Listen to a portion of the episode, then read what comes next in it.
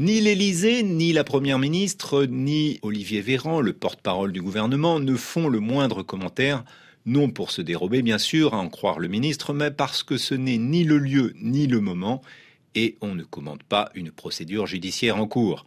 C'est quelque chose en lien avec les Égyptiens, c'est ça? demande une conseillère de Matignon, citée par Le Monde. Oui, c'est bien ça. Ce sont même des révélations de la journaliste Ariane Lavrieux dans le média d'investigation Disclose, fin 2021, qui ont donné lieu à une plainte pour violation du secret de la défense de la part du ministre des Armées. En novembre 2021, elle révélait que la mission de renseignement Sirli, opérée par l'armée française au nom de la lutte antiterroriste, avait permis aux autorités égyptiennes entre 2016 et 2018 de mener 19 bombardements contre des véhicules civils soupçonnés d'être aux mains de contrebandiers. Depuis une source présumée, un ancien militaire a été mis en examen jeudi.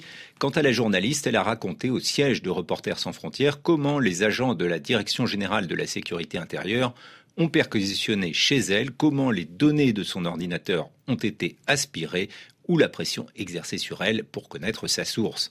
Or, si la loi Dati de 2010 reconnaît aux journalistes le droit à la protection du secret des sources, elle souffre une exception, sauf si un impératif prépondérant d'intérêt public le justifie.